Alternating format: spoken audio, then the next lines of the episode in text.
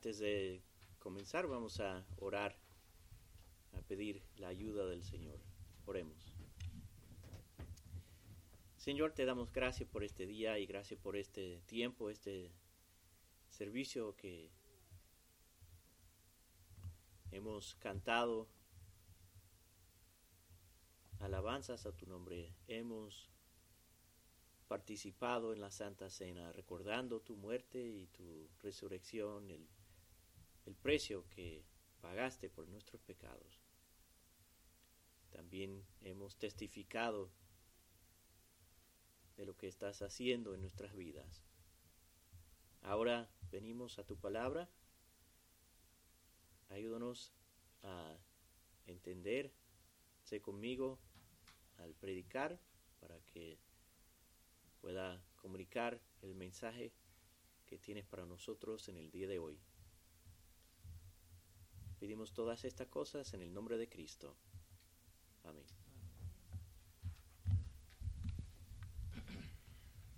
La vez pasada, hace un par de semanas, estuvimos mirando eh, en nuestra serie en el libro de Gálatas. Miramos el propósito de la ley y dijimos que la ley tenía tres propósitos básicos. Primero, el propósito de definir y aumentar las transgresiones. La ley dice, haga esto, no haga aquello, y eso eh, en nuestra naturaleza pecaminosa nos hace querer hacer exactamente lo que la ley dice que no hagamos. Y, como dice Pablo en Romanos 5, donde eh, la ley entonces aumentó el pecado. Entonces, otro propósito de la ley es mostrar la necesidad de un Salvador. La ley pone las reglas, pero no, no da nada para ayudarnos a guardarla. Entonces, si miramos eso, entonces vemos que necesitamos alguien que nos salve y nosotros no podemos hacerlo por nosotros mismos. Entonces, nos muestra nuestro pecado y nuestra necesidad de un Salvador. Y luego el tercer propósito es guiarnos a Cristo para la salvación. También vimos en los versículos 24 y 25 que la ley es nuestro ayo o pedagogos para llevarnos a Cristo. Y, y entonces recordamos que, que, en ese tiempo el pedagogos era una, un esclavo, casi siempre un esclavo, que llevaba a los niños a la escuela y sentaba con ellos y aseguraba que se estaban prestando atención y los castigaba si, se portaban mal. y básicamente muchas veces eran bastante duros, crueles. Y, y la ley funciona así. La, la ley no tiene misericordia. La ley dice, este es si violaste la ley, hay castigo. No hay misericordia en la ley. Y, y luego el versículo 25 dice, y ahora que ha venido la fe, ya no estamos bajo ayo. Entonces, si ya no estamos bajo ayo, una vez que la fe ha venido y, estamos y, llegamos a Cristo, entonces, ¿ahora qué? Y esa es la pregunta que Pablo empieza a contestar a partir del versículo 26 y, va desarrollando esa idea hasta eh, el capítulo 4, versículo 11. Hoy vamos a concentrarnos en la primera sección de, esa respuesta, de los versículos 26 al 29 del capítulo 3, donde Pablo nos dice que somos hijos de Abraham a través de la fe en Cristo. Entonces, vamos a empezar mirando el versículo 26, donde Pablo nos dice, él dice, todos sois hijos de Dios mediante la fe en Jesucristo. Entonces, no estamos bajo ayo porque somos hijos de Dios. Y nos eh, notemos que en el versículo 25, si tienen su Biblia abierta, notemos que el versículo 25 dice, no estamos bajo ayo. Él habla en primera persona. Nosotros estamos, no estamos bajo ayo. Pero el versículo 26 habla en segunda persona, habla de, pues vosotros sois hijos de Dios mediante la fe en Jesucristo. Entonces, creo que lo que está eh, Pablo está haciendo ahí es, ahora que ha presentado el propósito de la ley, que la ley nos, nos conduce a Cristo, y, y, ya una vez que llegamos a Cristo, ya no estamos bajo ayo, entonces Él toma ese, ese principio y lo, y lo aplica a ellos específicamente. Y dice, pero ustedes sois hijos de Dios mediante la fe. Y, y esa, así es como uno llega a ser hijo de Dios, mediante la fe en Cristo Jesús. Esa es la única manera de llegar a ser hijo de Dios. Y para, eh, vamos a leer Juan capítulo 1, versículos 12 y 13, donde el, apóstol eh, dice eso mismo. Pero a todos los que le recibieron, les dio derecho de llegar a ser hijos de Dios, es decir, a los que creen en su nombre, que no nacieron de sangre, ni de voluntad de carne, ni de la voluntad del hombre, sino de Dios. Entonces, a los que creen les dio derecho de ser hijos de Dios. Entonces, el creer, el tener fe en Cristo, nos hace hijos de Dios. Ahora volviendo a, nuestro texto en Gálatas 3, vamos a mirar el versículo 27. Vamos a leer el versículo 27. Porque todos los que fuisteis bautizados en Cristo, de Cristo os habéis revestido. Entonces, sabemos que la, el bautismo es un testimonio público de lo que ha pasado en nuestras vidas. Representa nuestra unión con Cristo. En el bautismo testificamos que hemos muerto al pecado y nos hemos levantado a novedad de vida, como dice Romanos 6 del 3 al 4. ¿O no sabéis que todos los que hemos sido bautizados en Cristo Jesús hemos sido bautizados en su muerte?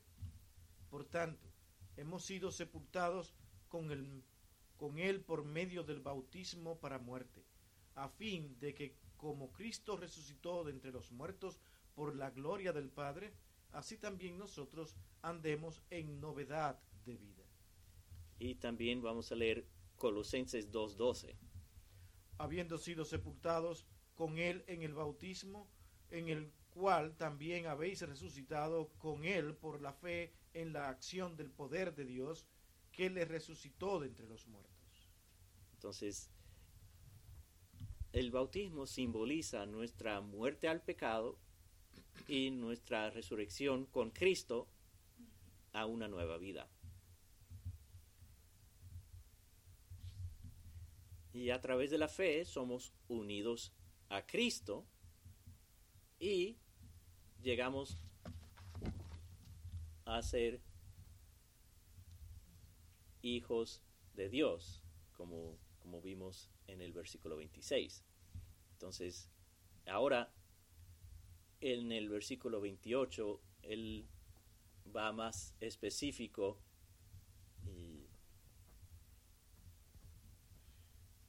eh, vamos a leer el, el versículo 28.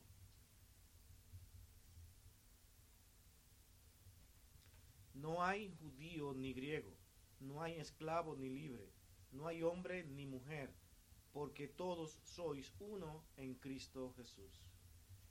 Entonces, ¿qué es lo que eh, qué es lo que está diciendo Pablo aquí? Lo que está diciendo es que cuando estamos en Cristo, cuando eh, somos unidos a Cristo, ya nuestra nuestra, nuestro trasfondo étnico, nuestra clase social, si somos hombre o mujer, eso no tiene importancia en cuanto a la salvación. El Evangelio no discrimina, se ofrece a todos, sea judío, sea griego, sea esclavo, sea libre, hombre, mujer, todos. Dios salva a todos igualmente. Y por la misma por, por la misma manera. Y a través de la salvación somos unidos tanto a Cristo como a, a uno a otro. Y recordamos que esta carta fue escrita en respuesta a, a, los judaizantes que habían llegado a Galacia y estaban diciéndole a, a los gálatas que tenían que seguir las ceremonias judías y, y, y todo para, para ser eh, salvo. Y ellos creían que los, judías, los judíos eran superiores a los gentiles. Y,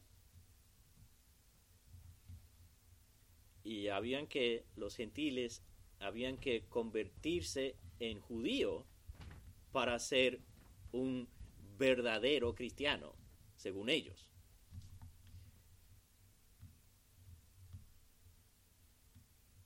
Pero ellos no entendían que en Cristo la pared de separación que había ya había sido quitada y todos ahora son un solo pueblo. Como vemos en Efesios capítulo 2, versículos 11 al 22.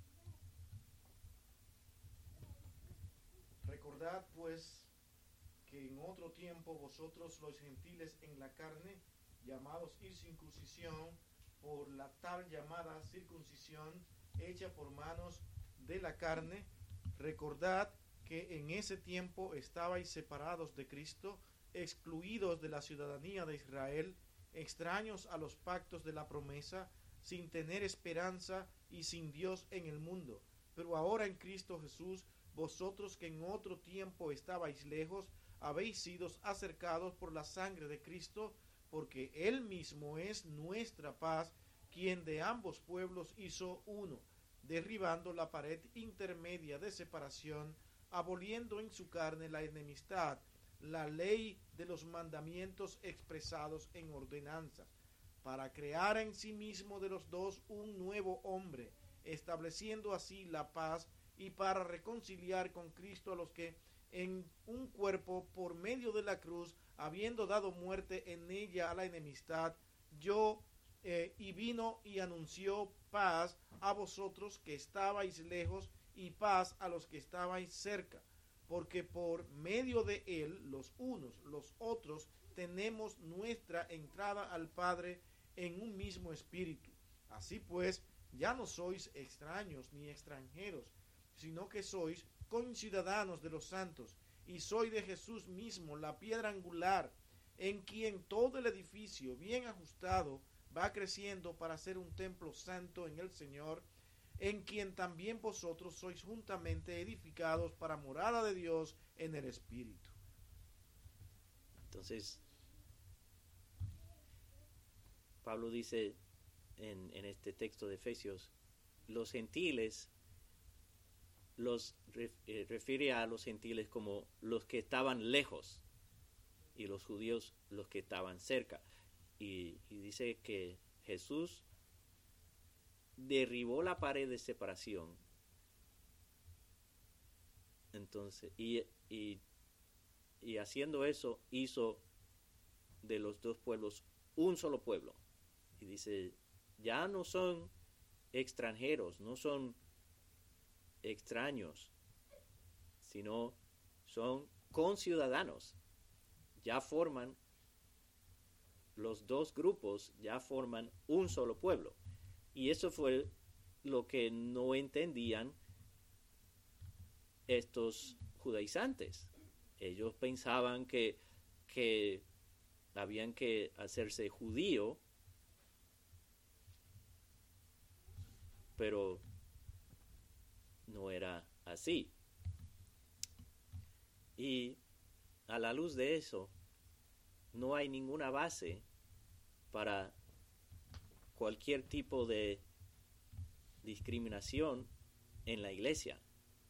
Bueno, en la sociedad en general, pero particularmente en la iglesia. Cada quien tiene diferentes funciones, pero cada quien tiene la misma oportunidad de escuchar el Evangelio y de venir a fe en Cristo y, son un solo pueblo donde quiera que, que estén, cualquier que sea su trasfondo, somos un solo pueblo en Cristo.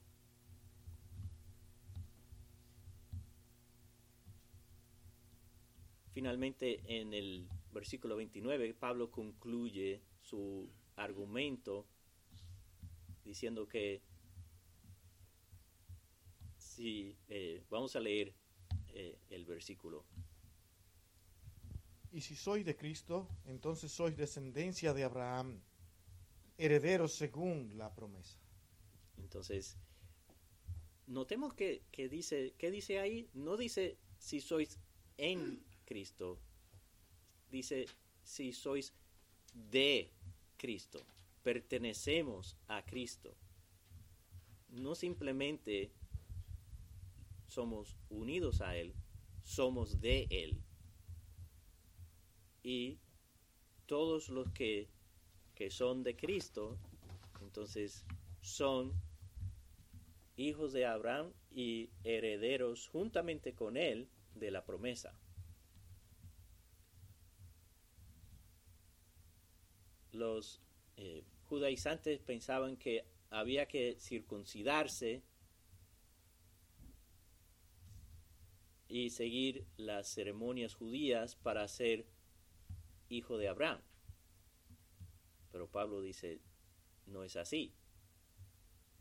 Todo el, todo el que es de Cristo es hijo de Abraham. Y hemos visto desde el versículo 6 que va, Pablo va desarrollando su, su argumento. Y recordamos que en el versículo 7 creo que es, dice, los de la fe son hijos de Abraham. Entonces ya completa el círculo aquí en el 29 diciendo, si, si sois de Cristo, entonces sois hijos, sois descendencia de Abraham. Y, y porque somos unidos a Cristo, que es la descendencia de que estaba hablando en el versículo 16 y el 19, como somos unidos a Cristo, Cristo cumplió la promesa que Dios le dio a Abraham en Génesis 12.3, diciendo en ti serán benditas todas las, todas las tierras o todas las naciones del mundo. Entonces, Cristo es el cumplimiento de esa promesa. Y al, al ser unidos a Él, nosotros somos parte de, de ese cumplimiento y disfrutamos de las bendiciones de la promesa que Dios le dio a, Abraham. Y entonces él estaba diciendo que para ser hijo de Abraham no hay que circuncidarse, no hay que convertirse en judío,